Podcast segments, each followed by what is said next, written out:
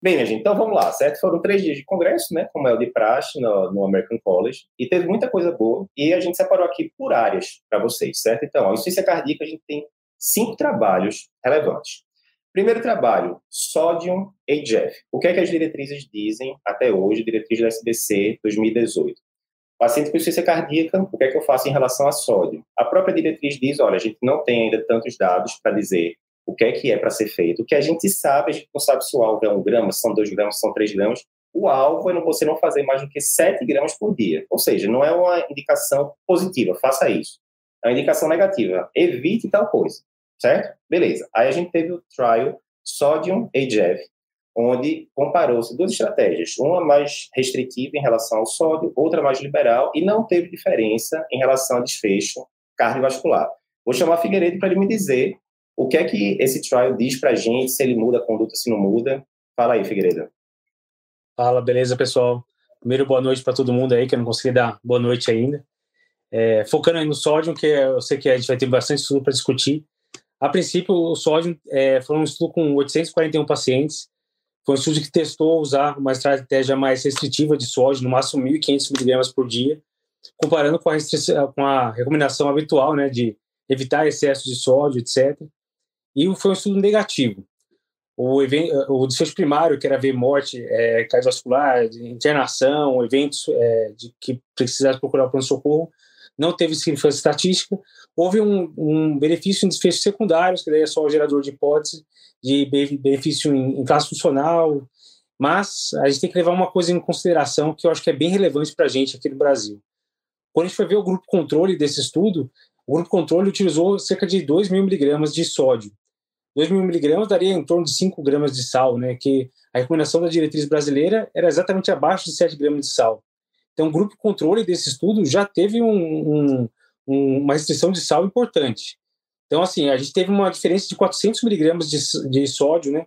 Entre o grupo é, de intervenção e o grupo controle, e com isso eles não mostraram benefício em desfecho primário, mas o benefício aí em sintomas e tal. Então, eu acho que tem que levar isso em consideração. Eu acho que mantenha a recomendação de evitar excesso de sódio e talvez em alguns casos, talvez até restringir um pouco mais para pacientes muito sintomáticos. Mas eu acho que o fato de ter sido um estudo negativo não quer dizer que a gente pode liberar sódio para nossos pacientes, né? A gente tem que interpretar com cautela esse, esse resultado. O torresmo continua sendo contraindicado ali no paciente, resumindo, né? Beleza, acho que é, é, Remo também pode até, é um exemplo que Remo pode até citar depois no, no clube de revista, né, Remo? De coisas, grupos que não ficaram tão diferentes entre si no final das contas, né? E aí com isso pode não ter gerado aquela diferença toda entre de desfechos, né? A outra coisa, a gente for pegar outro trabalho que a gente vai ver mais para frente, de pressão, esse bem relevante, que teve a diferença de 3 milímetros só de sistólica entre um grupo e outro, e já teve muita diferença de desfecho clínico. Ou seja, o sódio talvez não seja tão importante ali, essas pequenas diferenças, quanto é a pressão, por exemplo, né, em pacientes hipertensos, né, e assim por diante. Mas beleza, eu acho que esse primeiro estudo, então, é bem isso, certo? Uh, sódio NGF, estudo negativo, né, a princípio não altera as recomendações das diretrizes. Segundo trabalho de ciência cardíaca, esse daqui eu quero escutar a opinião do Dr. Renato, foi o estudo meteórico. Então, como é que é o esquema? Uh, existe uma medicação razoavelmente nova chamada Omecantiv Mecarbil, Renato, depois você me diz como é que o pessoal inventa esses nomes tão complicados, essas medicações novas. Mas qual é o, o efeito dele? Ele é um ativador de miosina. Então, você pega lá um paciente que está com fração baixa, 20%, 30%, você dá um, uma medicação que ativa a miosina, teoricamente melhoraria a contratilidade, poderia reduzir desfechos. Já tinha sido estudado no estudo galáctico, estudo grande, fase 3, e tinha sido visto nesse estudo melhora de desfecho, não às custas de mortalidade, né, que é o que a gente sempre quer, mas as custas de diminuição de internação por IC ou idas à emergência para IC. Beleza, desfecho né, razoável e tal. Fizeram outro estudo agora, menor, avaliando né, um surrogate endpoint, né, ou seja, é VO2 máximo no teste ergospirométrico em pacientes com IC, fração de ação reduzida e que usaram essa medicação durante alguns meses. E foi negativo o estudo, né? no, no final das contas não teve diferença entre o grupo que usou e o grupo que não usou. Renato, te chamando agora aqui para saber sua opinião, você que teve contato aí com, com o estudo, né? E aí, a gente joga o mecantivo para o lado, tem muita medicação boa já para fé, vale a pena testar ainda alguma coisa? Qual seria o cenário que você acha que dá para a gente considerar a medicação? Então, Eduardo, é uma medicação muito interessante, né? É o que a gente chama first in class, do, do que a gente chama de miotrópico. Olha que interessante, né? é um miotrópico. E a grande vantagem seria não ter que mexer com caos, com todas aquelas complicações que os, que os inotrópicos normalmente fazem, né? Um, e, portanto, ter risco de outros efeitos adversos. E realmente o estudo Galáctico, que foi o estudo pivotal que a gente fez aqui na DUC, 8.500 pacientes, o benefício foi marginal, né? 8% redução do risco relativo de morte e, e hospitalização por insuficiência cardíaca, como você disse. E agora, a gente tentou fazer esse, um, esse estudo para tentar ver a, a, capacidade funcional do paciente usando essa medicação. Então, assim, não houve benefício, como você bem disse. No, na totalidade de casos, na totalidade dos dados, a gente está, então, talvez tenha que achar um subgrupo que essa droga talvez se aplique melhor. No Galactic, se você lembrar, teve um subgrupo muito interessante que foi aqueles doentes com fração de ejeção menor que 28%. Foi o uhum. grupo que mais se beneficiou, ou seja, teve uma redução de risco relativo do desfecho primário de 15%. Então, talvez não seja apenas uma droga para a, a, a, insuficiência cardíaca com fração de ejeção baixa, mas talvez com a fração de ejeção muito baixa né, ou mais baixa. E um comentário aqui que vale a pena, Eduardo, que uh, talvez valha depois a pena uma outra live, que é usar desfechos intermediários, né, os surrogate endpoints. Uhum. Tem um grupo, tem um grupo de estatísticos que trabalham com a gente e cujo eu acredito que desfechos intermediários não existem na prática, porque o, o verdadeiro desfecho intermediário é aquele que se relaciona com o desfecho terminal de uma forma 100% conhecida e na prática a gente não tem esse desfecho intermediário. Então, mais um exemplo aqui de um desfecho intermediário que até é importante, que é a capacidade funcional no paciente IC, mas que, por exemplo, veja só, em, só em quase 300 doentes, tudo extremamente pequeno, não se traduziu na mesma diferença que a gente viu no doente com no estudo com 8.500 pacientes. Então, eu acho assim, um, a melhora funcional ainda é, uma, é, uma, é, um, é um território inteiro aberto para IC. Eu acho que a gente precisa de novos medicamentos, novas intervenções, mas mais do que isso, focar nos, nos medicamentos que a gente já tem e que diminui mortalidade e que diminui uh, hospitalização por IC e que ninguém está usando. Então, vamos sair da inércia com o que a gente já sabe que a gente já vai estar tá fazendo muito bem para o doente. E talvez, né, Renato, se a gente é, somar o resultado desses dois primeiros estudos, talvez a moral da história seja essa, né? E CFE a gente tem um milhão de coisas muito boas para fazer hoje em dia. Então a gente tem que saber em que focar. Foco é dizer não, né? Segundo Steve Jobs, né? Então, pô, foca no IECA, no, ou no saco de piosartana, beta-blocker, as várias medicações, os vários devices que a gente tem, e enquanto isso, outras medicações como o, o Mecantive, ou ficar pegando demais na questão do sódio, já é um paciente Caxias que já tem a dieta com sódio, tá bom, essa parte aí vamos ficar mais tranquilo, vamos focar no que dá certo, feijão com arroz, entre, entre aspas, que dá certo e, e talvez guardá-la na manga, porque vão ter aqueles casos que o paciente vai estar recebendo terapia quádrupla, Perfeito. vai ter uma gestão, por exemplo, de 25, e que aí, teoricamente, você não teria muito mais o que fazer. Uhum. Uh, a frequência cardíaca está boa, quer dizer, não, não tem muito mais o que fazer para você pensar em outras medicações e você ter essa medicação na manga como algo adicional, eu acho uhum. muito legal e temos dados para isso. Mas não é algo que vai sair usando, que a gente vai sair usando de maneira rotineira. Show de bola. Vamos agora, então, terceiro trabalho, é o, o trabalho AIV, né, e VVE, e que é o seguinte, vacina de influenza em paciente com ciência cardíaca. E aí? Então, a gente vai para as diretrizes, né, todas as diretrizes colocam para fazer, ponto final, inclusive no calendário vacinal brasileiro. Pacientes cardiopatas devem tomar, é, independentemente da idade, mas, nesse trabalho, e foi interessante, eu vou chamar a Remo para comentar, eles pegaram pacientes de países onde não é obrigatório né, a vacina para influenza, países da Ásia, da África e tal, e testaram pacientes com IC, dá ou não vacina de influenza? Será que vai diminuir desfecho cardiovascular? O esperar é que diminuísse, mas foi isso que foi visto, Remo, na hora do trabalho? Comenta aí. Bom, Lapa, boa noite. Mais uma vez estamos aqui na nossa live tradicional. É, esse foi um estudo bem interessante porque havia sugestões baseadas em meta-análises, quer dizer, análises posteriores de vários estudos combinados, de que a vacina contra influenza, nós já sabemos a proteção que ela tem contra infecção e tudo, isso aí é inquestionável. Mas uhum. havia uma, há uma hipótese interessante que, além de reduzir complicações infecciosas, ela pode reduzir complicações cardiovasculares. Só uhum. que aí tem um enigma importante que você já falou. Como é que você vai fazer um estudo contra placebo? Esse uhum. estudo, eu já garanto que aqui no Brasil não ia dar para fazer, impossível. Nem uhum. nos Estados Unidos.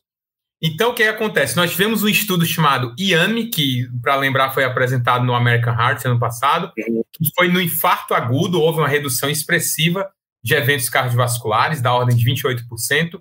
E esse aqui foi a mesma história. Ele testou vacina contra placebo em pacientes com insuficiência cardíaca ambulatorial. O uhum. desfecho principal do estudo tinha dois, na verdade, desfechos: é, aterotrombótico, infarto AVC ou morte cardiovascular, e morte cardiovascular, hospitalização por IC. Nenhum dos dois foi reduzido, mas tem algumas questões interessantes aí. No subgrupo de pacientes que foram incluídos durante a alta estação da influenza, e aí tem que tomar cuidado que a análise subgrupo sempre é perigosa. Você tem que sempre olhar com extrema cautela. Aliás, é uma das coisas que a gente vai falar nessa live do dia 18. Mas uhum. no subgrupo de pacientes incluídos durante a alta circulação viral, houve uma redução de desfechos cardiovasculares. Então, isso abre uma hipótese para futuros estudos. Outro uhum. achado interessante é que quando você pega o desfecho de pneumonia, houve redução. Mas esse é meio que esperado já, né? Não é surpresa. Uhum. E aí nós temos estudos em andamento, um inclusive é um estudo nosso brasileiro que nós estamos fazendo lá no Albert Einstein, um estudo multicêntrico randomizado, testando a intensidade da vacinação que eu tenho que dar no infarto agudo. Porque eu já sei que vacinar o paciente cardiopata é bom, já temos o dado lá do estudo IAMI. A uhum. pergunta agora é quando vacinar e com que dose? É isso que nós estamos testando e vamos trazer essa resposta muito em breve. Perfeito. Então é isso, né? O, o estudo negativo continua as recomendações das diretrizes, não vai mudar por causa disso, né? Enfim, Sim. vamos seguir no jogo também aqui. Vamos embora. Quarto estudo aqui da área de C, foram cinco no total que a gente separou. É o estudo Failure HCM. Outra medicação também aqui, né, que é uma Vacantem, outra medicação de nome complicado. E qual é a lógica? Pacientes com miocardiopatia hipertrófica, né, que é uma das miocardiopatias mais comuns, é, miocardiopatia hipertrófica, obstrutiva, gradiente alto de via de saída, e que ficam muito sintomáticos, apesar das medicações que a gente tem, que de forma geral não são tão boas, né, para diminuir sintomas, beta-block, etc. O que é que a gente faz? Pelas diretrizes, pelos livros, você tem que ir para é, terapias de redução da espessura septal, quer seja por cirurgia, quer seja por alcoolização septal é, percutânea. Os dois procedimentos, né, não são todos os profissionais que têm é, experiência de fazer isso, pouca gente da cirurgia tem tem volume né, desse tipo de procedimento, hemodinâmica é a mesma coisa. E se a gente tivesse alguma medicação que reduzisse essa obstrução na via de saída e você não tivesse que operar ou fazer um procedimento percutâneo no paciente? É mais negócio. E aí entra a história do Mavacantem, né, que ele é basicamente ele é o contrário do Mecantive. O Mecantive era o ativador da miosina, o Mavacantem é, era um ativador da miosina, desculpa, mas Vacantem é um inibidor. Então, o músculo vai contrair menos, vai obstruir menos a via de saída, e aí, teoricamente, poderia reduzir sintomas. O que é que o estudo mostrou, velho? Foram 112 pacientes com esse perfil, né, gradiente alto de via de saída passacional 3, 4, apesar de terapia otimizada, e o que se viu, sim, reduziu bastante o desfecho que eles avaliaram, que foi necessidade do paciente ser encaminhado para um procedimento desse. Na hora que você faz a medicação o paciente melhora de sintoma, ele sai da indicação de, de procedimento. Show. Ou se o gradiente cair muito, né? Se o gradiente não está mais alto, ficou baixinho e tal, também ele vai sair da indicação de procedimento. E foi isso que foi visto, né? Saiu de 69% dos pacientes, né, que tinham indicação ali para fazer procedimento no segmento que estavam usando placebo, caiu para 14%. Bem, a diferença bem significante, né? Estudo pequeno, 112 pacientes. Figuinha, Interessante, então, medicação para a gente considerar nos pacientes hipertróficos que estão ali refratários a tratamento? Sim, com certeza, mesmo porque a gente nem, tem, nem sempre vai ter disponível né, esses procedimentos de terapia de redução vital. O que a gente tem que tomar cuidado é que esses pacientes, geralmente, eles não vão curar em pouco tempo, né? Esse foi um estudo de 16 semanas, até porque não podia seguir por muito mais tempo com placebo para o grupo controle. Então, a gente viu que parece que dá certo realmente nessas 16 semanas. O Explorer foi um pouquinho maior, mas a gente tem que ver ainda mais a longo prazo realmente a segurança e realmente se vai manter esses resultados. Mas é uma droga promissora, assim, eu acho que a gente vai ouvir mais falar sobre ela nesse cenário da, da hipertrófica, principalmente com obstrução de via de saída de VR. Perfeito. E que atua bem no, no mecanismo ali, né, da, da, o fisiopatológico que gera, né, a, o problema da obstrução, bem interessante também. Estudo pequeno, Figuinha falou do Explorer HCM, tem é, resumo, acho tanto no nosso YouTube, com certeza no nosso site, Então, se você quiser ver depois, bota lá Cardio Papers, Explorer, que você consegue ver a análise do, do trabalho é, mais detalhada. É um estudo maior que já teve com a mesma medicação. Beleza, Figueiredo. Agora a gente vai para o último estudo aqui da, da parte de C, que é o estudo Diamond. Que aqui é o seguinte, todo mundo sabe, paciente com C, você vai usar o quê? Ou IECA, ou BRA, o sacubitril, azartanda. Geralmente, se concentração reduzida, você vai colocar lá com aspirona também, e aí vai somando as medicações que podem subir o potássio do paciente. E aí, às vezes, fica naquela confusão, ah, o potássio deu 5,8, o paciente está usando enalapril, aumenta diurético, baixa um pouquinho a dose do enalapril, ah, o potássio falei para 5,2, beleza, segura, mas eu fico com medo de subir de novo, enfim. E nessas histórias tem alguns pacientes que ou não conseguem usar enalapril, né, IECA e, e derivados, né, que não é comum, ou não chegam na dose alta. Isso aí já é mais comum, né? Eu consigo fazer um IECA uma dosezinha baixa que eu não consigo otimizar. E a gente sabe que otimizar é importante. Dose importa na insuficiência cardíaca, né? Assim como a dose do quimioterápico é importante no câncer, a dose das medicações modificadoras de doença ali na ICFE importam. 20 12 12 enalapril é um efeito, 2,5 12 12 enalapril é outro efeito. Então, foi testado nessa, nesse trial chamado Diamond a medicação patiromé, né, que é um quelante de, de potássio, né, ele joga potássio ali para fora pelas, pelas fezes e aí eles pegaram pacientes ou que estavam com potássio alto, acima de 5, ou que estavam com potássio abaixo de 5, mas que já tinham tido histórico né, de hipercalemia no passado. Dava medicação e assim, o desfecho era basicamente ver se o, se o potássio caía. Né? Era bem bola na rede, né? não era desfecho clínico e tal. Aí eu vou chamar Ronaldo agora aqui para dizer, deu certo, é, é, uma opção ali boa, o potássio não diferiu muito de um grupo para o outro. Resume para a gente, por gentileza. Tranquilo, obrigado mais uma vez, Eduardo. Sim, o estudo também trabalhou com um desfecho intermediário. O que, que foi isso? Ele quis ver se, em uso dessas medicações, a incidência de hiperpotassemia seria menor. De fato, foi. Eram 878 participantes com uma idade média de 67 anos e o potássio médio dessa amostra era 4,6. O que eles observaram é que o uso do quelante em relação ao grupo controle reduziu em 37% o risco de hiperpotassemia e, principalmente, reduziu em 33% o risco de suspensão ou redução da dose. A pergunta que a gente tem que fazer é o seguinte: a gente hoje tem opções para baixar o potássio, né? A gente tem o ajuste do diurético de alça, a gente tem outros quelantes no mercado, mas que tem o problema de ser caro, de dar constipação, que na vida real a gente acaba não usando. Então a pergunta é: se nós, na vida real, dermos o quelante e conseguirmos otimizar a dose das medicações do sistema renina, isso de fato se traduzirá em benefício clínico? Todos acreditamos que sim, né? É, é um estudo promissor. Só falta a gente agora dar um passo a mais para poder, de fato, implementar isso no dia a dia. Perfeito. Esse aqui, valeu, Leonardo. Vou até chamar Remo. A gente vai ter trabalho desenvolvido aqui sobre a mesma medicação ou similar? Comenta aí. Então, essa é uma pergunta interessante que o Ronaldo fez. Quer dizer, o resultado, esses estudos, na verdade, todos eles são guiados pelo desfecho intermediário por um detalhe importante. É, é muito difícil incluir esse paciente, porque tem que ser aquele paciente que não tolerou espironolactona e hoje todo mundo acaba usando. Mas nós estamos fazendo um estudo no Brasil, aliás, multi, em vários países, né, em parceria com o pessoal lá do St. Luke's, em Kansas, nos Estados Unidos, em que nós vamos testar uma outra resina, que é o, é o ciclosilicato zurcônio de sódico, né? Quer dizer, um nome complicado que você fala, né? Tudo nome complicado. Para que usar um nome simples, se você pode é, complicar? É, exatamente.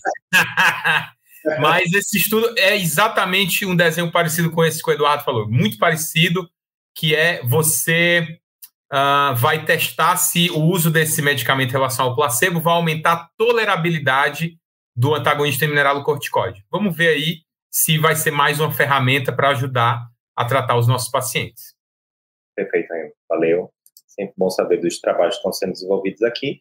Agora, encerramos isso aí, que era a parte mais volumosa aqui do Congresso. Vamos agora para temas diversos aqui. A gente colocou diabetes e, e FA. Vou chamar a Renata aqui para opinar sobre dois trabalhos importantes, né, que ele teve contato também. Ah, o primeiro foi, não pode ter resumo de congresso sem a glifosinazinha no meio, né, nos últimos anos. Então, a gente teve o trial score, que já tinha sido apresentado, né, previamente, onde eles viram o efeito da sotagliflozina, né, é, em pacientes diabéticos com algum grau de disfunção renal. A gente já tinha o resultado do, do estudo mostrando benefício, né, mas, Renato, essa análise nova, O que é que ela adicionou ao conhecimento que a gente tem já?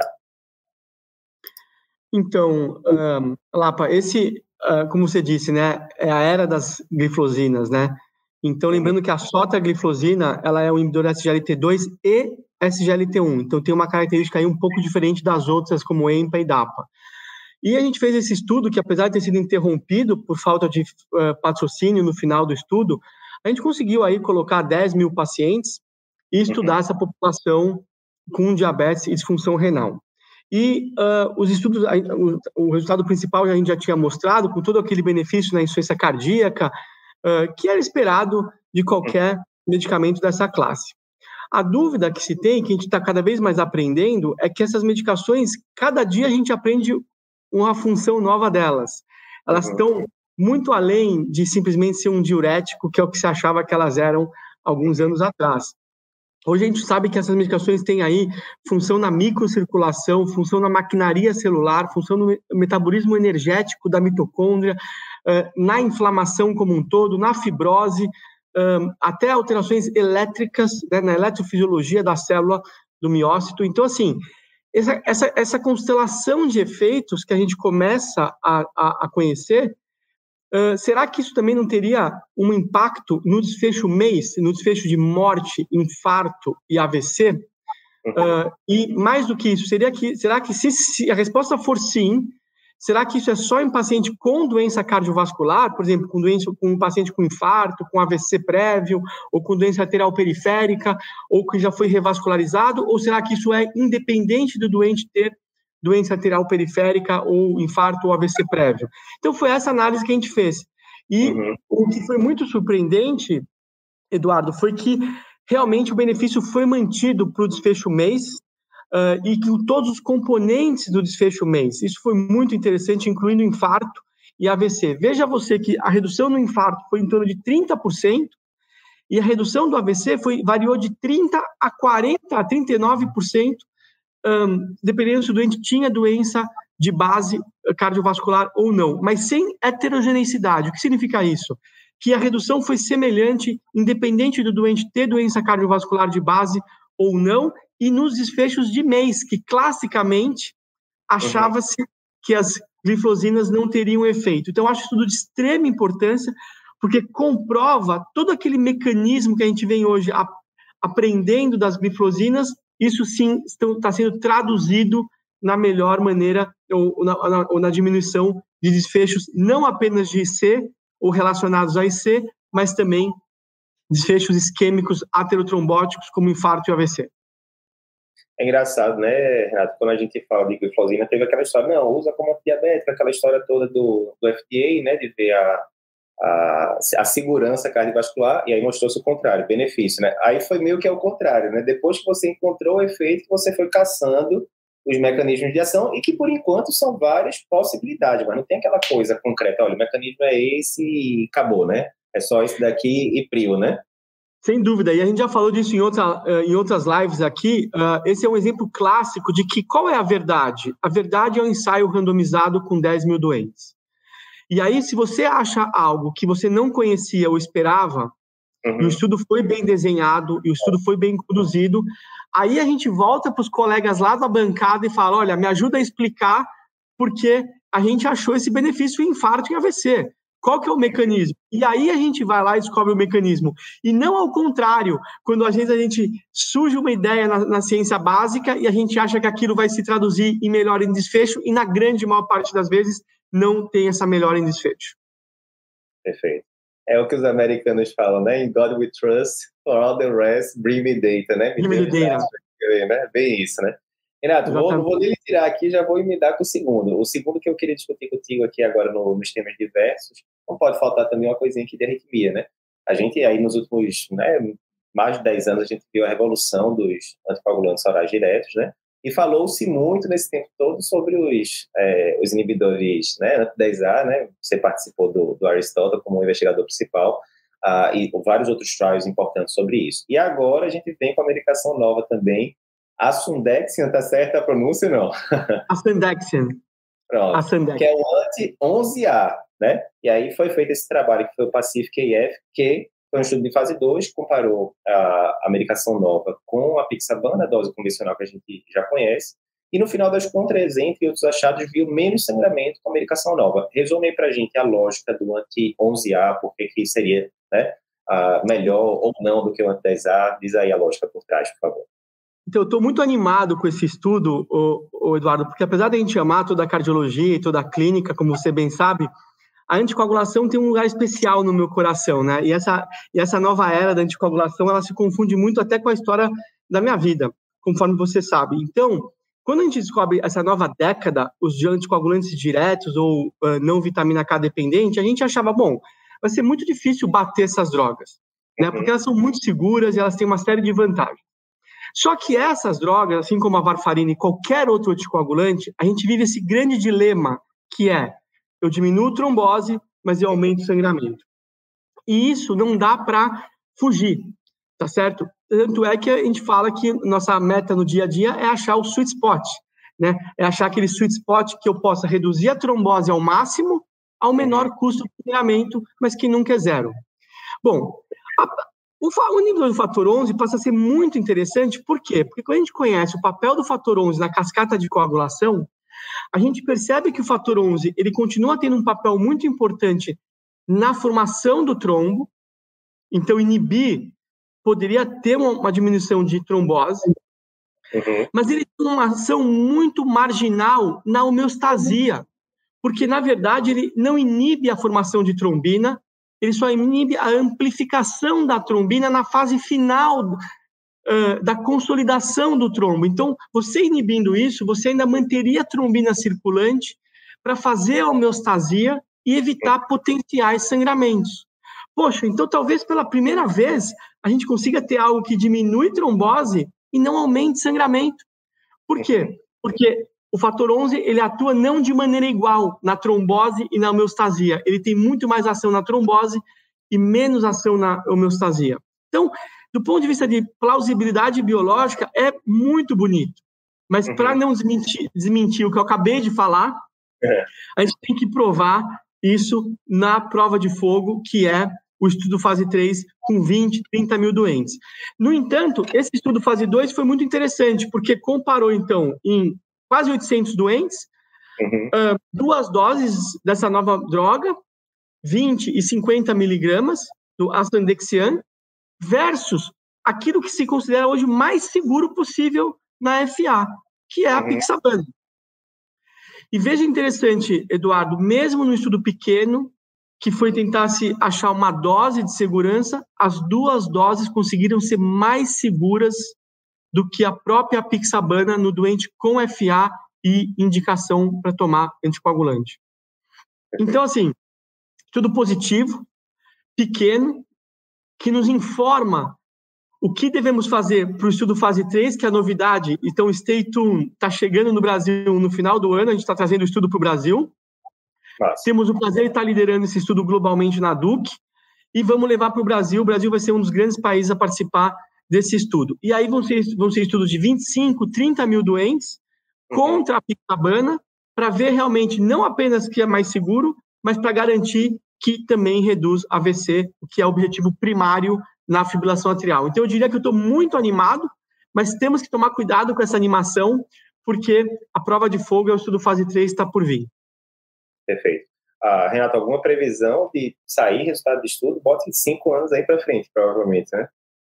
Ó, eu diria o seguinte, que agora no ICC a gente apresentou o estudo fase 2 de FA, no europeu, se a gente for fazer a cobertura, a gente vai apresentar o pós-síndrome coronariana aguda, também fase 2. Uhum. E no final do ano sai o pós-AVC. São os três tópicos que essas drogas estão sendo testadas: pós-AVC, síndrome coronariana aguda e prevenção secundária, né? E uhum. FA. Esses estudos devem estar todos começando no final do ano, começo do ano que vem. Eu acho que os resultados realmente, se nada der errado, entre 4 e 5 anos. Uh, é isso mesmo. Tranquilo. Perfeito, Renato. Obrigado pelas explicações. Agora a gente vai para um trabalho de periop e depois a gente vai para a válvula. Periop é o tema que eu gosto mais, né? A gente teve o estudo POSE 3, que foi é, apresentado, que ele, na verdade, tem dois braços. Um braço avaliava a risco de sangramento, etc., com nova medicação. Nova não, na verdade. Medicação antiga, mas colocada no holofote novamente. E outro do braço da pressão, controle de pressão. No controle da pressão não vou comentar não, vou focar mais na parte do sangramento. Então, o POS-3 avaliou o quê? Pegava pacientes que iam para cirurgias não cardíacas, né? aí entrava tudo, ortopédica, urológica, abdominal, enfim, é, e testava ácido tranexâmico, né? que é uma medicação antiga, na verdade, né?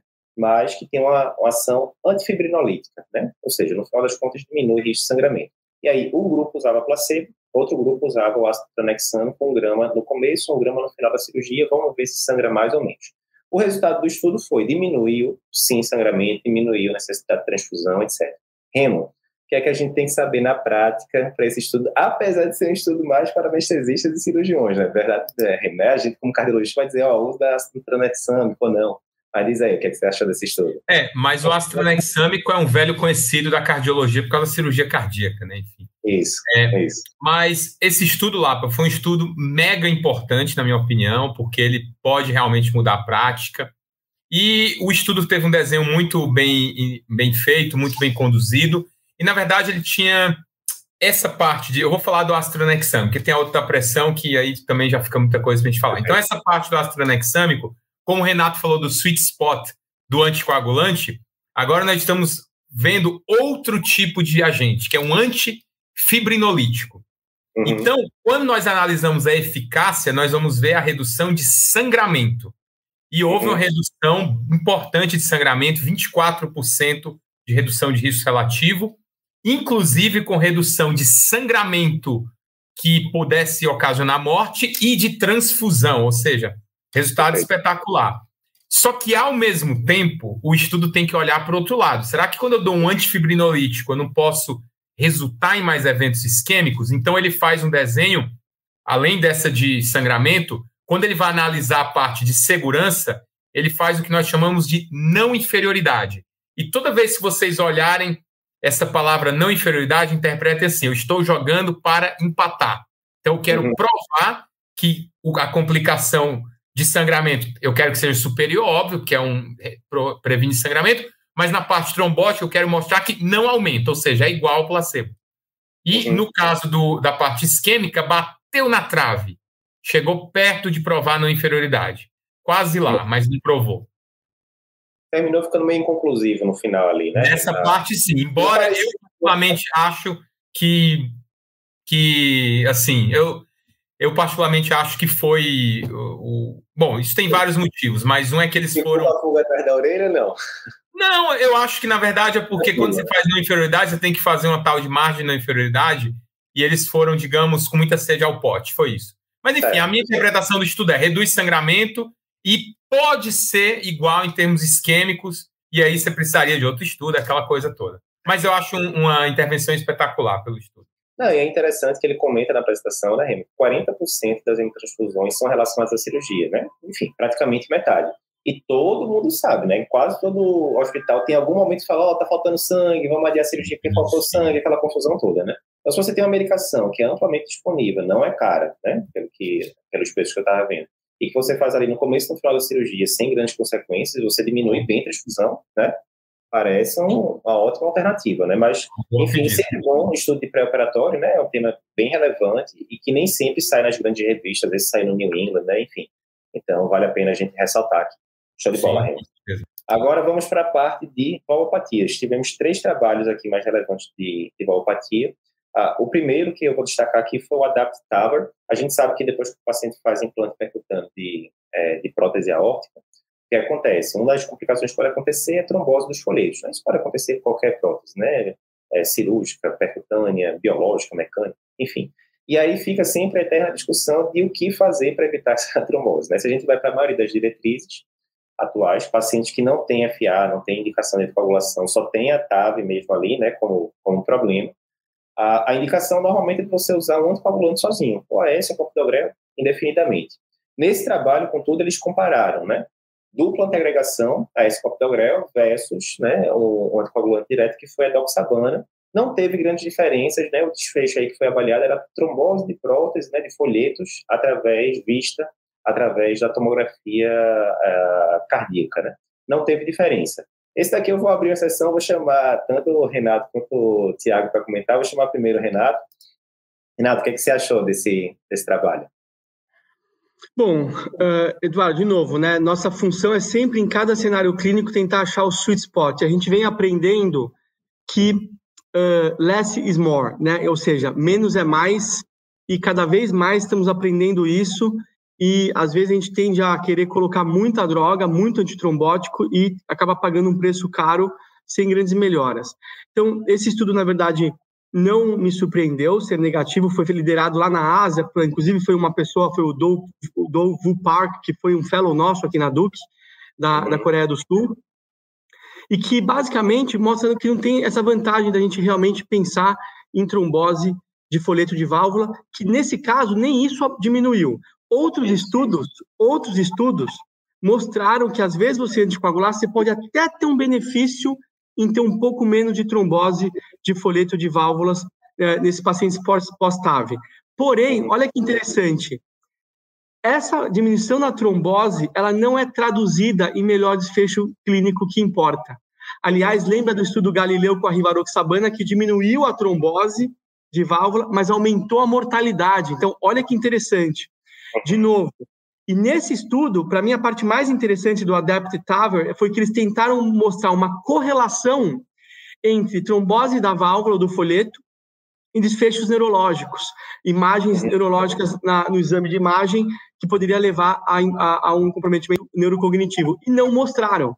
Ou seja, realmente mostrando que, sim, a trombose de válvula, que nesse caso não diminuiu com anticoagulante, mas mesmo nos estudos que diminuíram, quando a gente olha o desfecho final, o desfecho duro vai na uhum. direção oposta ou neutra. Ou seja, não vamos inventar, não vamos uh, usar antitrombótico a mais onde não é necessário, e hoje no doente que não tem indicação de anticoagulante, é antiagregante plaquetário simples, a não ser que o doente tenha um stent muito recente, que a gente vai usar a dupla antiagregação plaquetária por três meses e depois vai com o antiagregante plaquetário simples. Perfeito. Lembrando, é, Renato, segunda-feira que vem sai a, a, nossa revisão do seu artigo de revisão, muito bom, sobre o uso de, de anticoagulantes diretos em pacientes com alopatia, e vai em todos os cenários, top o artigo. Ah, quem quiser, sai segunda-feira no, no, podcast, tem um fluxograma lá bem direitinho, a gente vai explicando tudo, ótimo artigo de revisão de, de Renato. Então, só, valeu, Renato, já chamo daqui a pouco você de novo. Ah, Tiago, só lembra o pessoal, então, das diretrizes brasileiras, né, que você é um dos, dos autores, como é que ficou ali o resumão né? Uh, só lembrando, diretriz brasileira agora, quem vai fazer prova de título, alguma coisa do tipo esse ano, como é que é, então? A gente, eu já dei o spoiler, né? Quando é paciente que não tem indicação de coagulação, por algum motivo, a gente vai para AS ou clopidogrel indefinidamente, né? O paciente vai ficar usando a longo prazo. E se o paciente tiver, né, um FA ou teve uma TVP, enfim, tem alguma indicação de anticoagular por algum motivo. Aí como é que fica? Fica um anticoagulante, mas o antiplaquetário por um tempo, só um anticoagulante, como é que é o medicamento aí, pelas diretrizes? Legal. Uma, uma, baita responsabilidade, né? Falar de articulação depois do Renato, já que isso mora no coração dele. Não vergonha, não, pode falar. É, e, e, é a segunda vez que eu comento artigos que ele faz parte, né? A gente comentou em Fisage é, recentemente e agora esse também. É, focando especificamente na diretriz, o que a gente tem é, uma vez que você tem uma indicação clara de anticoagulação, seja ela qual for, é a mais comum aqui, é a fibrilação atrial, a indicação é que você faça o uso isolado de um anticoagulante, né? Antigamente tinha muita discussão se usava varfarina ou se podia usar DOAC, hoje a gente já tem já um, uma situação confortável, com bastante evidência, de poder usar sim o DOAC, né? não ter nenhum problema. Existem algumas características específicas de cada classe, isso aí também é, é tema que você vai comentar provavelmente na segunda da revisão do Renato, tem muita coisa específica, uhum. mas de forma geral você pode usar um DOAC. Antigamente, né, a gente via essa associação de antiagregação durante um tempo razoável junto com o anticoagulante, viu que isso aí aumenta sangramento e não melhora o fenômeno tromboembólico, tá? É, imaginando que a gente começou, né, falando de TAV lá atrás, quando tinha tripla terapia, né? Era esclopidogrel mais o, o, o antiagulante. Realmente, o que o Renato falou é verdade. Menos é mais, a gente tem já evidência suficiente para usar só um DOAC, por exemplo. Show de bola. O sinal, né, para quem tiver interesse, no Jack da semana passada saiu um editorial falando sobre os 20 anos da TAV, né? E aí vão lá, desde a década de 80, quando surgiu a história. Vou gravar uma aula sobre isso também depois, por 15, 20 minutos, mas uma história muito bonita da evolução da, da TAV ao longo, não é nem 20 anos, é mais, é de 87, quando surgiu há 34 anos hoje em dia. Quando surgiu a ideia a primeira vez, até que foi usada em animais e, e por aí vai, mas boa lembrança também, valeu, Tiago.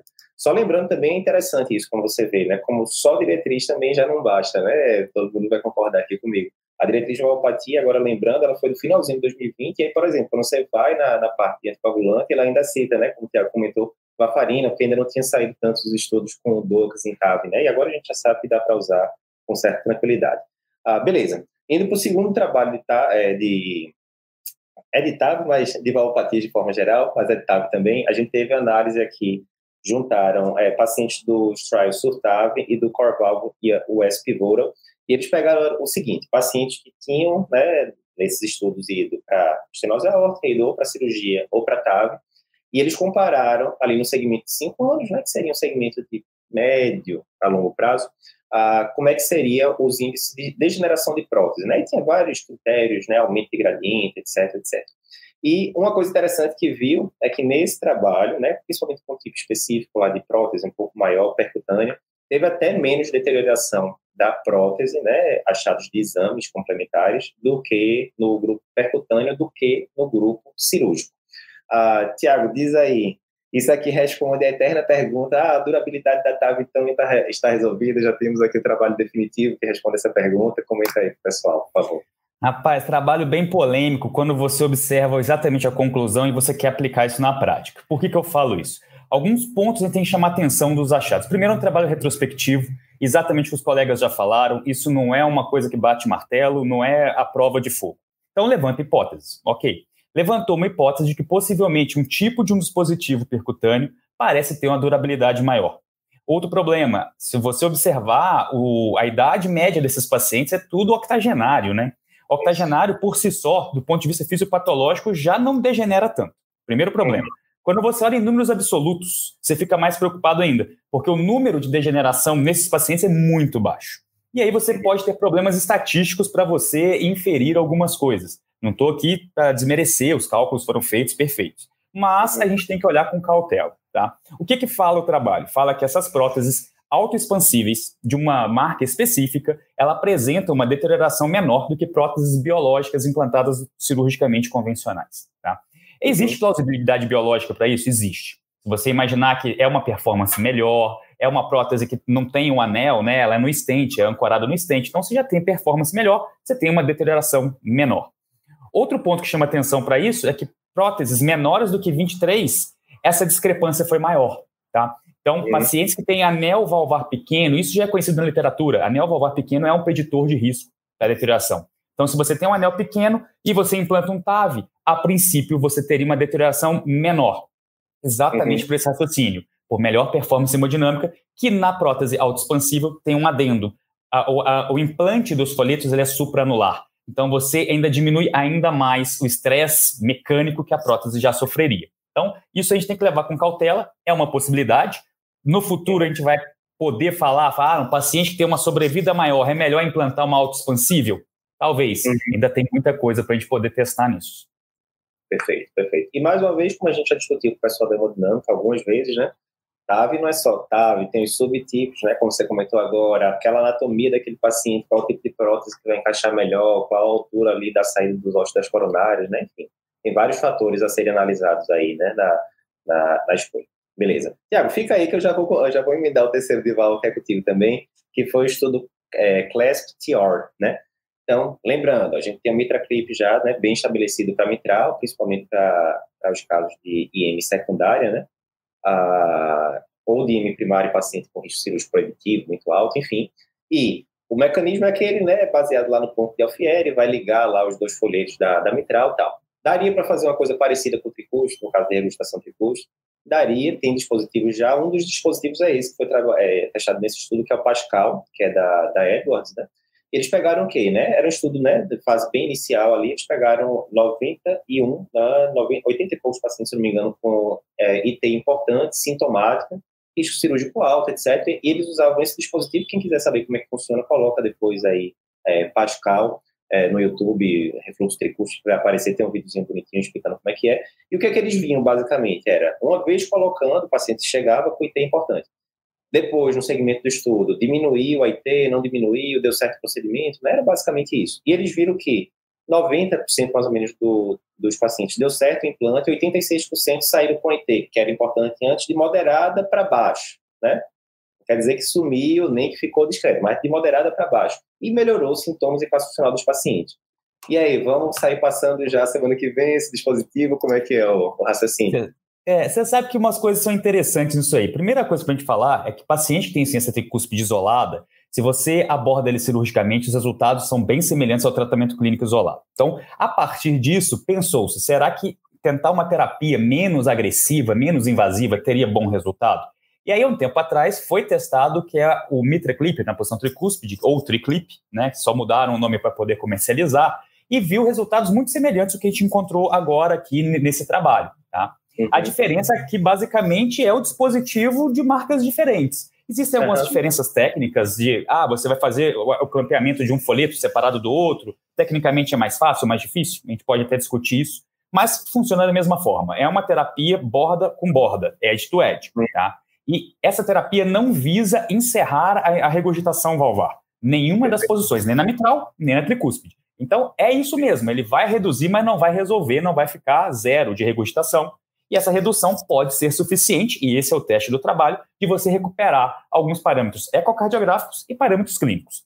O parâmetro clínico foi utilizado em seis meses, vale a pena também frisar isso, é um acompanhamento uhum. curto, com N relativamente pequeno, o que é comum em, em próteses novas ou te testando terapia nova, né? Você uhum. encontrou benefício clínico muito bom. Se você olhar, uhum. você tem ali mais de 90% dos pacientes em classe funcional 1 ou 2, que a gente considera como uhum. oligossintomático. Então, e a, a maioria era 3 4 isso, né? Exato, exato. Era 70% 3 ou 4, e aí ficou como 91% você classe 1 ou 2, que é fantástico para o processo tricúspide sintomático. Né?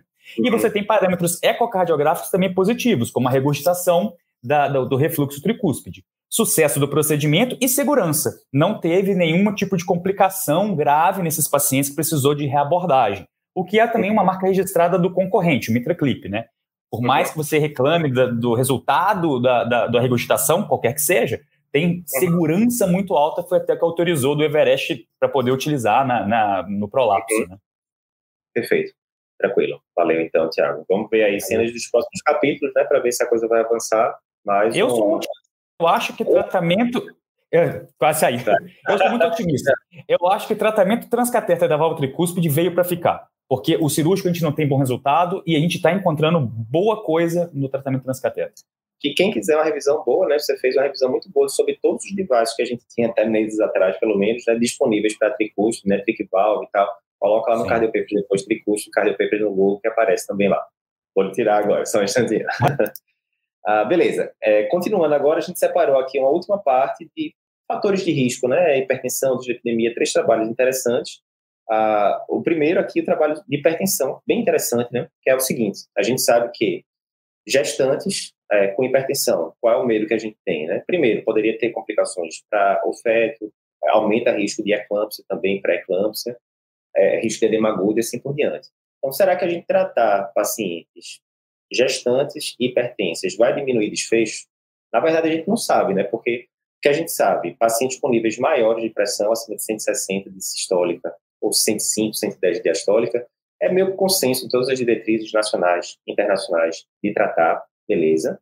Ah, mas em níveis mais baixos, né, 140, 150, nessa fase, nessa faixa intermediária, a gente não tinha estudo muito claro mostrando diminuição de desfecho clínico, primeira coisa. E segundo, tinha estudo mostrando até que poderia causar baixo peso ao nascer das crianças, né? Porque você poderia diminuir um pouquinho ali pela diminuição da pressão, diminuir um pouco o fluxo placentário, causa baixo peso, enfim.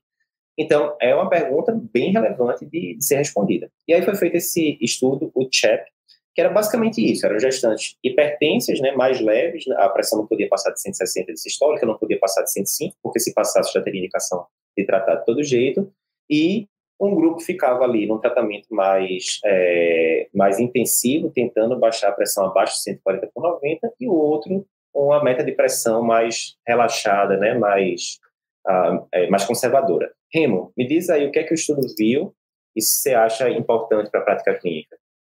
Então, Lapa, você falou, resumiu bem, né? O estudo testou duas estratégias de tratamento da pressão arterial na gestação. Lembrando que esse estudo ele não incluiu a doença hipertensiva da gravidez. Eram hipertensas crônicas, então ela tinha que ter o diagnóstico de hipertensão antes da vigésima semana. Perfeito. Tanto que o critério de exclusão era ter mais de 23 semanas de gestação. Perfeito. Então eles tinham que ter certeza que era hipertensão crônica. Bom, uhum. aí o que é que o estudo fez? O estudo incluiu 2.400 pacientes aproximadamente. Um, extra, um grupo foi randomizado para uma estratégia de manter a pressão menor do que 16 por 10 aproximadamente, 105 na verdade diastólica. Uhum. Seria uma estratégia mais, digamos, liberal, mais light, digamos. E um outro grupo foi para uma estratégia mais intensiva, que era manter a pressão arterial menor do que 140 por 90, Lembrando que eles usaram de preferência o labetalol, que não tem no Brasil, ou uhum. nifedipina, mas eles podiam usar outras coisas, metildopa, é, anlodipina e assim por diante. E qual era o desfecho principal do estudo? Era a ocorrência de complicações maternas e perinatais, que seria o quê? Óbito materno ou fetal, ocorrência de pré-eclâmpsia grave, parto prematuro ou descolamento prematuro de placenta. Então, assim, tudo então, de verdade, né? Tudo desfecho clínico bem Não, relevante. Desfecho né? importante, com certeza. E havia um desfecho de segurança, que esse era importante também, que era saber se haveria baixo peso ao nascer, porque algumas pessoas, aliás, essa questão de hipertensão é algo muito interessante, muito polêmico, qual que é o nível mínimo de pressão que a pessoa tem que ter, isso é altamente discutível, mas especificamente na gestação, o grande medo é o quê? Você causar isquemia placentária, quando você pega muito forte com antipertensivo. E aí o desfecho de segurança era baixo peso ao nascer. O que, que aconteceu no estudo? Houve uma redução estatisticamente significativa, com a redução de risco relativo de 18% a favor da meta intensiva. Isso foi mais às custas de menos pré-eclâmpsia grave e de menos indicação de parto prematuro, quer dizer, interrupção na gravidez, a maioria das vezes por pré-eclâmpsia mesmo. Uhum. Não houve impacto estatisticamente significativo, digamos, de óbito materno-fetal, embora os números estão consistentes. E um detalhe, eles calcularam a métrica chamada número necessário para tratar, que no dia 18 nós vamos explicar em detalhe o que é, que é isso. Uhum. E eles viram que você tinha que tratar 15 gestantes para reduzir um evento, ou seja, NNT de 15, bastante favorável. Além disso, nenhuma complicação em termos de baixo peso a nascer, ou seja, a estratégia é segura também. Perfeito. E mais uma vez, né, com medicações super simples que tem em qualquer canto, né? Ah, tudo bem, lá betalol não tem, mas tudo bem, né? e metildop e por aí vai, né? Então, Sim. é aquela coisa que é só a cognição, é o médico saber o resultado e aplicar, né, a, a clínica ali, não tem que ter um device caro, não tem que ter uma medicação caríssima, nada do tipo, né? Bem é uma intervenção simples, né, Lapa? E que é simples Isso. e tem um impacto muito relevante em saúde pública. Imagina, Isso. você reduzir complicação materno-fetal Isso. é extremamente relevante. Sem dúvida. E ver, né? Aquela história que a gente falou lá no começo do sódio, né? Ah, tudo bem, o só, lá no sódio EGF, 2 gramas, 1,6 gramas, ou seja, a diferença ali, né, de, de 20%. Ok, não é tão grande, mas tem. Aqui, mais uma vez, era 132 milímetros de mercúrio num grupo, Sim. 129 no outro, era muito pouco e dá muita diferença, né? E se a gente for, por exemplo, o Hope Trial, lá, 2000 e uns quebrados e tal, também a diferença de um grupo para o outro, usando o IE, que era bem baixinha, mas a diferença de desfecho lá em cima, né? Então, mais uma vez, pressão importa e muito, né? Não é pouco, não. Sim. Então, bem relevante. Show de bola, Remo.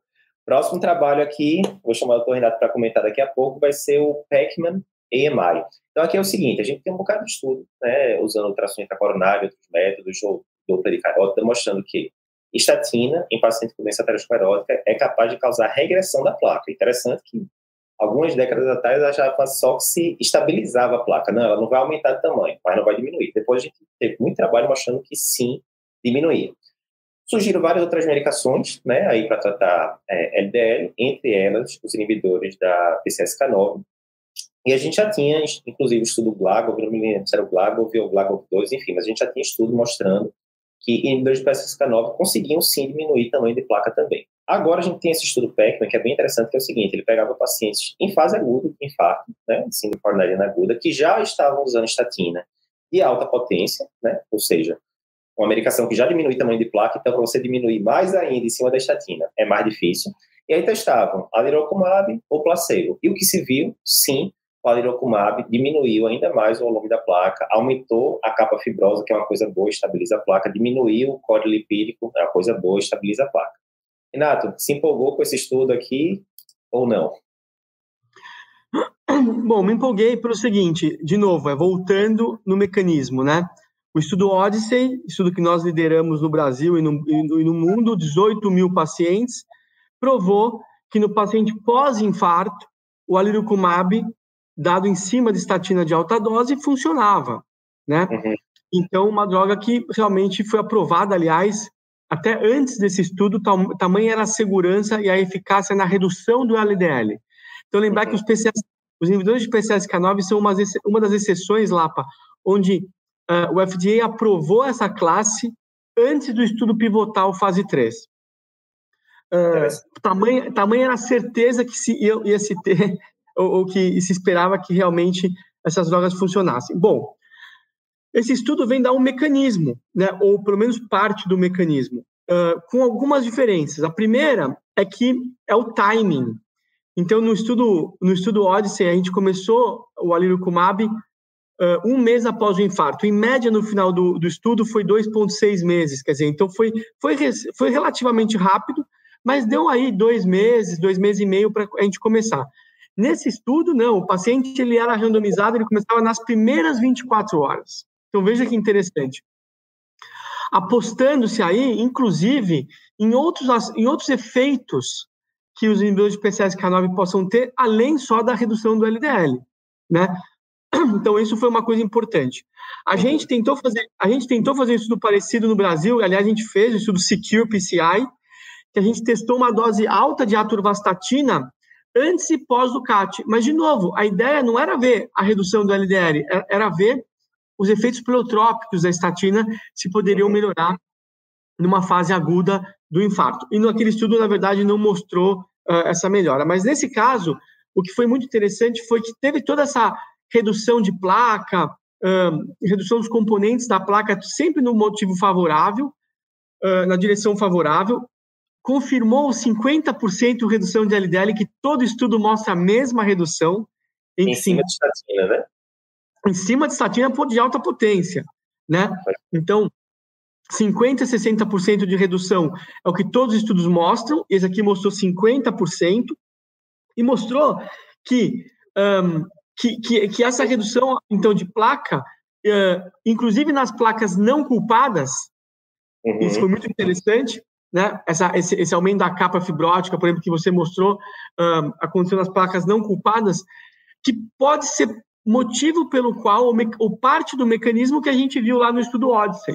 Né? Obviamente que o timing era um pouquinho mais tardio, mas aqui eu acho que, de novo, é um estudo mecanístico fundamentalmente, que uhum. É, eu fiquei muito feliz com o nome, eu acho que o nome foi muito feliz, né? Quem viveu na década de 80 com o Pac-Man comendo os bichinhos, então você realmente aqui comer, uh, eliminar a gordura da placa, eu acho que eles foram, os autores foram muito felizes na escolha do nome, e eu acho que quando a gente fala com os pacientes, né, Olapa, que a gente tem como não só estabilizar a placa, não deixar progredir, mas que a gente tem hoje mecanismos de uhum. conseguir diminuir, regredir a placa e, consequentemente, aqui vai o pulo do gato, essa regressão é traduzida em melhores desfechos, porque isso que a estatina faz e isso que os PCS, inibidores de PCSK9 fazem, eu acho que esse, uh, esse é o grande pulo do gato aqui. Então, é um mecanismo que ajuda a gente a entender e que abre essa chance aí para a gente começar talvez mais precoce, igual a gente está fazendo mais precoce inibidores SGLT2 para IC,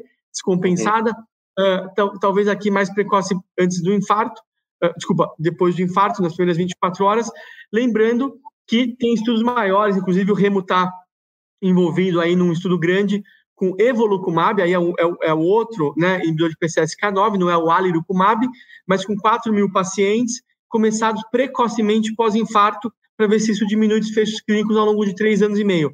Vamos ver se agora, baseado em tudo que a gente aprendeu com o Pac-Man, se isso vai se traduzir, inclusive, para o time precoce de uso dessa medicação no pós-infarto é interessante isso, né, Renato? Se a gente for ver, não, tudo bem, eu já tenho um estudo fase 3, que é o Odyssey, mostrando que diminui evento, inclusive mortalidade. Para que, que eu vou ficar querendo mexer nesse assunto mais? E é importante, né, você saber o mecanismo, entender que você vai aprendendo, é assim que vai aprendendo ciência, né? Isso é, inclusive, feito com o Reducet, né, que é o da, do Bacepa, né, o, o ômega 3, e foi feito depois o Evaporate também, né, para ver se diminui a placa, aquelas coisas todas. Então, a gente vai entendendo, são as peças do quebra-cabeça, né, que vão sendo colocadas lá, né? Perfeito, porque você tem a resposta definitiva e aí você vai entendendo os mecanismos, e esses mecanismos são importantes até para você eventualmente refinar o seu tratamento, saber o melhor timing, saber o melhor subgrupo, uh, e até para você conversar com os pacientes. Agora, é muito melhor a gente falar para o paciente: olha, vamos usar isso aqui porque é muito agressivo no seu LDL e come o seu colesterol da sua placa de gordura, do que você simplesmente falar: olha, a gente usou 18 mil doentes, teve uma redução no desfecho primário composto de morte, infarto e AVC, e acredita no que eu estou falando. Fica até mais gestível para o paciente a gente poder comentar, falar com eles. E é engraçado, agora, terminando aqui a discussão dessa, desse tema, né, Renato, você é um dos autores do Esquema também, a, a gente gasta tanto tempo né, discutindo intervenção cirúrgica, percutânea, e obviamente tem suas, suas, suas indicações, principalmente no paciente agudo, né, é indiscutível, mas é engraçado que agora a gente chega, né, e já tinha as evidências de estatina, mas pegando de 20 anos para cá, claramente a gente mudando a evolução natural da doença, né, que era uma coisa que se fosse na década de 80 era só um sonho ali, né, você conseguir regredir placa e tal, e agora não é só com medicação, é com mais de uma, e por aí vai, né, então... Sem dúvida, não, sem dúvida, e fora que o esquema já está fora de atualizado, porque não tem PCSK9 no esquema, não é. tem um, DOC, né? Não tem, por exemplo, rivaroxabana, dose baixa, uh, é. para doença arterial coronária, não tem inibidor SGLT2, não tem agonistas de receptor GLP1. Então, você imagina se a gente fazer tudo isso junto, a história natural da doença isquêmica estável do coração já mudou, né? Já mudou. Aí, tá vendo? Não é só o pessoal da hemodinâmica, o pessoal da hemodinâmica sempre fala com esse, o moving target. Não, o, o stent de agora não é o stent de quatro anos atrás, mas o tratamento clínico, graças a Deus, está tá melhorando. Brincadeiras à parte, né? a medicina como um todo está evoluindo muito, né? É, é ridícula a diferença. É isso mesmo. Perfeito, valeu então, Renato. E agora, eu achei, achei que não ia conseguir fazer essa, esse, esse desafio em menos de uma hora e meia, mas vamos conseguir. O último trabalho da noite, depois eu vou chamar todo mundo junto aqui para cada um dizer o que é que gostou mais do trabalho do congresso. A gente trouxe aqui o, o Translate Team 70, é, trabalho do grupo time não tem como a gente não trazer, né, Remo? Depois a gente comenta um pouquinho do grupo time, porque ele ficou dois anos lá com o pessoal. Mas resumindo, qual é o contexto? Você, é, em pacientes que tem ali, evento, principalmente evento cardiovascular prévio, como a gente acabou de falar agora, a gente quer jogar colesterol lá para baixo, controlar os fatores é, de risco e tal. Mesmo assim, o paciente ainda fica com o chamado conhecido risco residual. Não, estou tentando otimizar tudo aqui, mas o paciente ainda tem um risco né, razoável de ter novos eventos que, que ele fez nesse, nesse trabalho? Ele pegava pacientes né, que estavam ali usando estatina já, que tinham colesterol não HDL de 100 para cima, lembrando né, que pelas diretrizes o alvo do, do, colesterol não HDL é 30 acima do que você consideraria do LDL. Então, resumindo, se o colesterol não HDL está de 100 para cima, seria um LDL de 70 para cima, que é o que os americanos falam, né? O alvo do LDL para os americanos é 70, para os europeus é 55, para os brasileiros é 50, né? Em pacientes de prevenção secundária. Mas ok, estava nesse cenário, o paciente já estava usando estatina e não atingiu, entre aspas, a meta. E aí eles testaram essa medicação nova, o, o Vupanorsen, né, que ele atua lá na, na numa proteína angiopoietin 3-like, enfim, um novo mecanismo, e ele foi ver o que, é que ia acontecer com esse colesterol no HDL, o que, é que acontecia com o LDL também, e teve redução do colesterol no HDL em 28%, estou usando a minha cola aqui, obviamente, eu não decorei isso tudo, reduziu o LDL, mas foi pouca coisa, né, por volta de 10%, e esse ainda é aquele estudo de fase 2, né, testando ali como é que a medicação vai em várias doses diferentes e tal, né? Ah, Ronaldo, me diz aí, com esses resultados, já está ready for the prime time ali para a gente já usar na prática, ainda tem que ter estudo mais para frente? Qual é a tua, a tua leitura desse estudo? Bacana. Na verdade, a dislipidemia recebeu uma atenção especial no Congresso. Né? Além do estudo que o Dr. Renato já apresentou, a gente teve a revisão de estudo com drogas recentes, que ainda nem tem no, Brasil, o Inclisiran, que atua no RNA lá, que vai produzir a PCSK9. A gente teve novas discussões sobre o ácido bempedóico e sua associação ou não com ezetimibe. E esse, na verdade, é mais um player, né? Uma apresentação muito legal que teve no congresso, fora do estudo, foi a seguinte: dos doentes que fazem profilaxia secundária é, de evento, então que tem que usar estatina, não tem discussão, na maior dose possível, metade não consegue atingir o alvo, mesmo o alvo americano, de 70, uhum. mesmo com a estatina em dose máxima. Então existe uma disputa no mercado para a gente entender qual é a melhor segunda droga. Né? O ezetimibe tentou empurrar ele um pouquinho ali depois de várias falhas, ganhou a ajuda do ácido bempedóico. Eu acho que, como o Dr. Renato falou, os inibidores do PCSK9 estão uma etapa à frente, mas eles precisam vencer a questão do custo e do método de administração, né? Se já é difícil convencer um doente a tomar estatina onde ele não sente nada. Você imagina uma injeção, né? Então a gente tem essa dificuldade ali na prática. E esse estudo é um estudo de fase 2, uma droga nova que é o Vupanorsen, e que é uma das drogas que atua bloqueando o RNA mensageiro. Ele bloqueia a síntese dessa proteína angiopoetina TL3, ela e várias outras, 1, 2, 3, 5, 6, 8, vão atuar lá na lipase lipoproteica e, em conjunto, reduzir as lipoproteínas. O que essa droga mostrou é que quando ela vai junto da estatina, numa população de vida real, né? a idade média foi 64 anos, 44% de mulheres, 50% de diabéticos, houve uma redução do colesterol não HDL, mas principalmente pelos triglicerídeos, que uhum. reduziram de 40% a 45%. A esperança que eu fiquei é que, apesar da redução do LDL ser pequena, 8% a 15%, teve também uma redução da apoproteína B. E um, um efeito que os pesquisadores não souberam explicar por quê foi que o efeito foi maior em mulheres do que em homens. O único efeito colateral mais sério foi um pequeno aumento de transaminases, mas isso só aconteceu na dose mais alta. Eles provavelmente vão usar comercialmente na fase 3 uma droga em dose intermediária para tentar botar os efeitos. E eu acho que a gente depois vai ter que isso aí, ou usar a droga com melhor evidência, e daí a importância de se repetir estudos, como o Pac-Man, ou a gente vai acabar tendo que fazer um head-to-head de uma droga contra a outra aí. Mas também bem interessante, né? Porque eu estou ficando velho já na minha época de residência, a gente tem muito pouca opção, né? Para tratar pacientes com hipercolesterolemia, enfim, né? E agora a gente vai vendo né, um boom de várias medicações novas. Tem gente que fica raiva, meu Deus, é muita medicação nova. Obviamente, quanto mais opção que de fato seja eficaz em estudos de fase 3, melhor, né? Para a gente poder escolher a, o tratamento ideal para o paciente. Vou juntar todo mundo aqui agora para perguntar a opinião geral do Congresso. Vou pedir para. Vou dar um tempinho aqui, quem não pensou já tem tempo de pensar. Desses 15 trabalhos aqui que a gente comentou, qual o pessoal se anima mais, né? Eu sei que tem os conflitos de interesse, Tiago vai animar alguma coisa mais de pau e assim por diante. Mas vou chamar daqui Remo, uh, Tiago, Figuinha, Renato, todos agora online aqui simultaneamente. Uh, Remo não vou perguntar não, porque Remo já, já vi a opinião dele, eu sei que é a mesma que a minha. Então, Renato, diz aí, desses aqui todos, quais, ou pode ser mais de um, não vou, vou cobrar um só não, quais os que você se animou mais, que acha que pode mudar a conduta aí, semana que vem já a pessoa no consultório, na emergência, enfim, na prática clínica? Vamos, vamos, eu vou, vamos fazer ficar mais complicado, cada um pode escolher um, aí fica mais difícil. Pronto. então, pronto, cada um só tem um, então.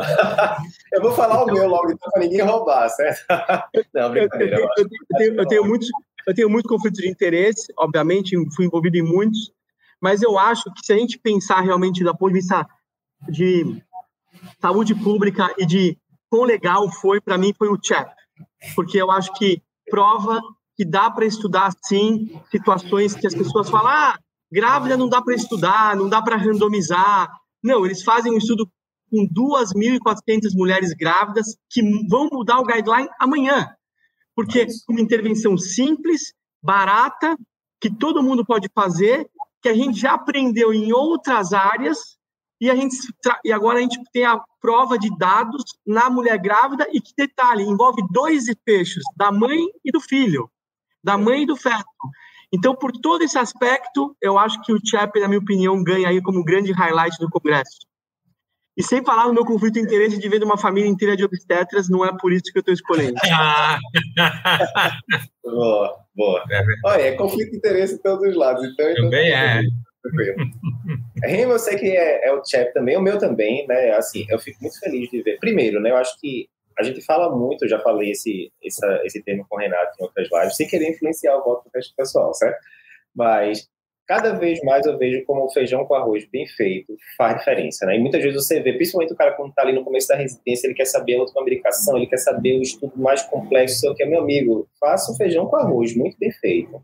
Seja educado, empático com o paciente, 90% das coisas estão resolvidas, basicamente, né? E a gente vê que pressão, a gente brinca muito na, nas lives tal, parece aquele tempo que todo mundo sabe, acha que sabe. Não, já sei, só vi muito na faculdade, isso é básico, eu quero coisas mais avançadas, eu quero insuficiência cardíaca, eu quero síndrome aguda, e tem que querer mesmo, né? Esses temas que são o dia a dia do consultório, do, é, são o dia a dia do cardiologista. Mas, quando você vai na prática, olhe, o que é que as diretrizes dizem, e já vamos mudar as diretrizes já depois desse trabalho, o que é que as diretrizes dizem em relação a isso? Qual é o alvo para esse paciente? Eu devo entrar com uma ou duas medicações. A taxa de erro, a gente mediu isso um, dois meses atrás, é muito grande. É uma coisa básica que todo médico devia dominar bem e tal, né? Então, acho que é bem isso, realmente. Ah, tá bom, tirando o chefe, então, porque eu acho que todo mundo, depois desse, desse discurso, todo mundo vai voltar no chefe. Tirando o chefe, alguém é, quer falar mais de, de algum do, do ácido tranexâmico, né, Rimo? Acho que é bem relevante, né? Sim, a medicação, sim. né, bem disponível na, nos centros cirúrgicos, aí, pelo que eu conversei com o pessoal da cirurgia, barato também, pelo que eu vi, em relação a custo hospitalar, né? Uma bolsa de sangue para o hospital termina tendo um custo agregado muito alto, né? Do processo como um todo, né? Então, me parece ser interessante também. Mais algum que vocês queiram destacar aqui para a gente começar a usar Agora já. Eu destacaria um estudo que, apesar de ser fase 2, ou seja, é um estudo que está no meio do desenvolvimento, ainda precisamos de mais dados, como o Renato falou, eu me encantei muito com ele. Né? Eu não, não tenho, assim, eu tenho alguns trabalhos com anticoagulação, mas não tanto que nem o Renato, claro. Mas eu acho, Renato, que esse estudo, assim como um outro que foi publicado junto com a American Heart, que é o é, agora me fugiu o nome, acho que é Axiomatic, eu não lembro agora, mas é um, um Milvexian, outro anti-11A. Ele é o chamado Move Forward, quer dizer, nós tivemos a era da varfarina e aí nós demos um passo gigantesco com os DOACs, anti-10A e antitrombínico orais. Depois, agora nós já estamos falando em melhorar o DOAC, porque esse estudo, o Pacific, ele foi contra a Pixabana. Ou seja, o cara estava jogando contra o melhor do melhor. Não é jogando contra um time pequeno, é jogando contra o Real Madrid escalação completa. Então, mesmo assim, eles já deram resultados promissores para se fazer o fase 3. Então, claro, o CHEP eu concordo que é um baita estudo, mas o Pacific, para mim, eu me encantei com a perspectiva que nós vamos ter de dizer assim: olha, agora nós vamos dar anticoagulante, mas reduzindo sangramento. Aí é melhor ainda, né? Perfeito, concordo plenamente. Perfeito. Eu jurava que vocês iam citar o Pac-Man. o pessoal não deu muita moral pro Pac-Man aqui. Eu não vou ficar falando muito de válvula, porque eu nada não. vai mudar a conduta. É, mas eu achei que ia gerar um frisson em todo mundo. É que é, o Pac-Man, na verdade, ele tem duas. Assim, é um estudo mega importante, concordo, mas ele tem duas coisas que, que já tinham sido mostradas. Primeiro, usar na fase aguda, o Renato colocou o Odyssey Outcomes, que já decretou isso aí. Só que o Odyssey Outcomes não era tão agudo, era alguns meses depois, me corrija se eu estiver errado, Renato. E o que vai ser agudo, agudo é o nosso, que é o Evolve MI. É um estudo que nós vamos liderar aqui no Brasil, a RO Einstein, junto com o pessoal lá do Colorado, CPC, que é exatamente dentro da fase aguda.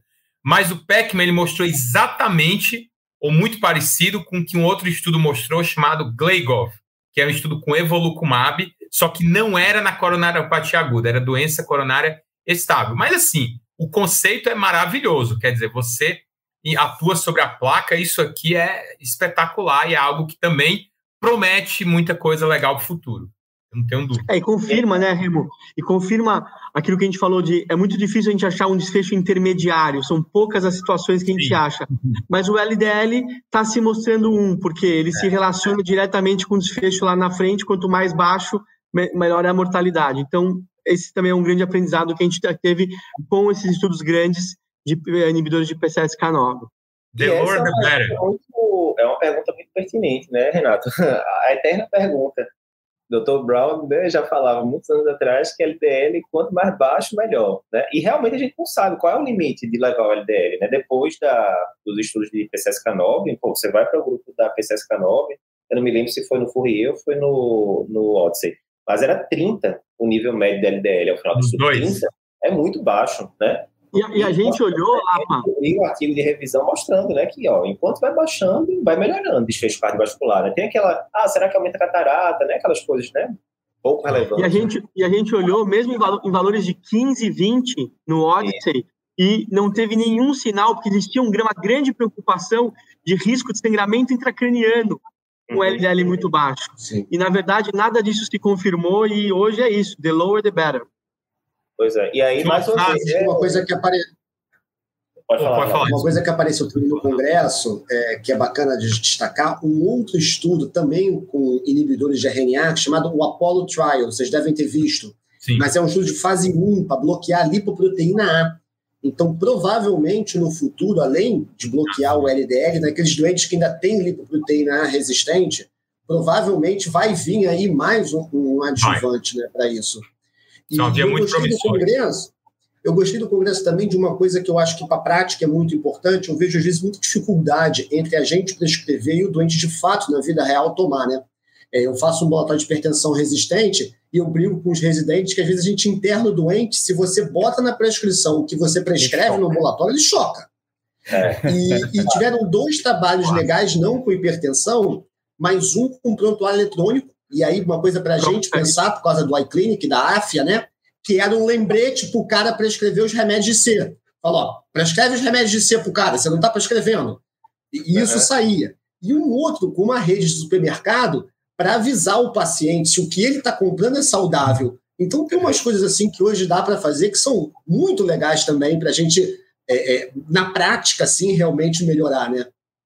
Ronaldo, isso que você falou é tão importante, desculpa, uh, Lapa, uh, isso que você falou é tão importante, que são as medidas de intervenção para que a gente não só descubra drogas novas, mas para a gente garantir que o que a gente está descobrindo está sendo aplicado. Porque senão as coisas não avançam. Então a gente fez o Impact AF e a gente mostrou que as intervenções têm que ser multifacetada. E esse estudo Prompt Heart Failure que você se referiu, que é o, pronto, que é o alerta eletrônico, é uma ferramenta. Mas a gente, a gente aprendeu que tem que ser múltiplas ferramentas e multinível. O que significa isso? O médico, o profissional de saúde o paciente, a família e o feedback para aquela clínica e para aquele consultório, para que ele possa saber como ele está fazendo diante do mundo. Se a gente fizer isso, a gente acaba com a inércia terapêutica e a gente melhora o desfecho clínico dos pacientes. Viu, Lapa, eu ia falar, quando vocês estavam falando do LDL, que o Brown falava que o LDL é um lixo biológico, é um resquício da evolução. É sério. Uhum. E provavelmente o ser humano, lá muito tempo atrás, por pressão seletiva, quando passava fome, tempo das cavernas, a gente acabou sendo selecionado para ter lipoproteína, mas que no fundo, no fundo ela só serve para entupir a artéria. E em relação a essa história dos estudos que vocês falaram da rede de supermercado, sabe quem que está participando de trial, Renato, lá nos Estados Unidos? Aliás, aí, né, onde você está? Quem está querendo participar? A CVS, que é uma das maiores redes de farmácia dos Estados Unidos. Então, essas intervenções que o Ronaldo falou vão chegar com força total aí. Sem dúvida. Muito bem pontuado. Pessoal, agora estamos aqui com a hora e vinte, cobrimos 15 estudos, acho que cobrimos bem. E queria agradecer sempre a todos, Renato, que sempre, por mais ocupado que seja, sempre separa um horáriozinho aqui para gente e sempre é, abrilhanta muito aqui a discussão. Tiago, Remo, que já são, já são da casa, Figuinho, não vou nem falar, porque já estamos aqui juntos já há tanto tempo. E Ronaldo, pela primeira contribuição aqui, foi ótimo também, a gente vai ter muita parceria junto aí com, com o Edbook aí nesses anos, vai ser massa. Queria agradecer, lembrando que a gente vai jogar o podcast depois, tenho certeza que esse podcast aqui vai bombar, teve muita gente tá de plantão, enfim, não podia assistir ao vivo, mas vai ficar no YouTube, vai ficar no podcast, então quem pegou aí pelo meio, não, não conseguiu acompanhar tudo, vai conseguir ver por isso. Aí não esquece de compartilhar com o grupo de trabalho, residência e tal, para chegar na maior quantidade de pessoas possível. E, mais uma vez, agradecer ao time todo e estamos aqui no Europeu, agora o próximo, para cobrir também, já estão todos previamente convidados para a revisão lá da, do Europeu também. Beleza, minha gente? Obrigado. Boa noite, pessoal. Obrigadão, pessoal. Abraço, boa noite. Até mais. Um abraço. Um abração.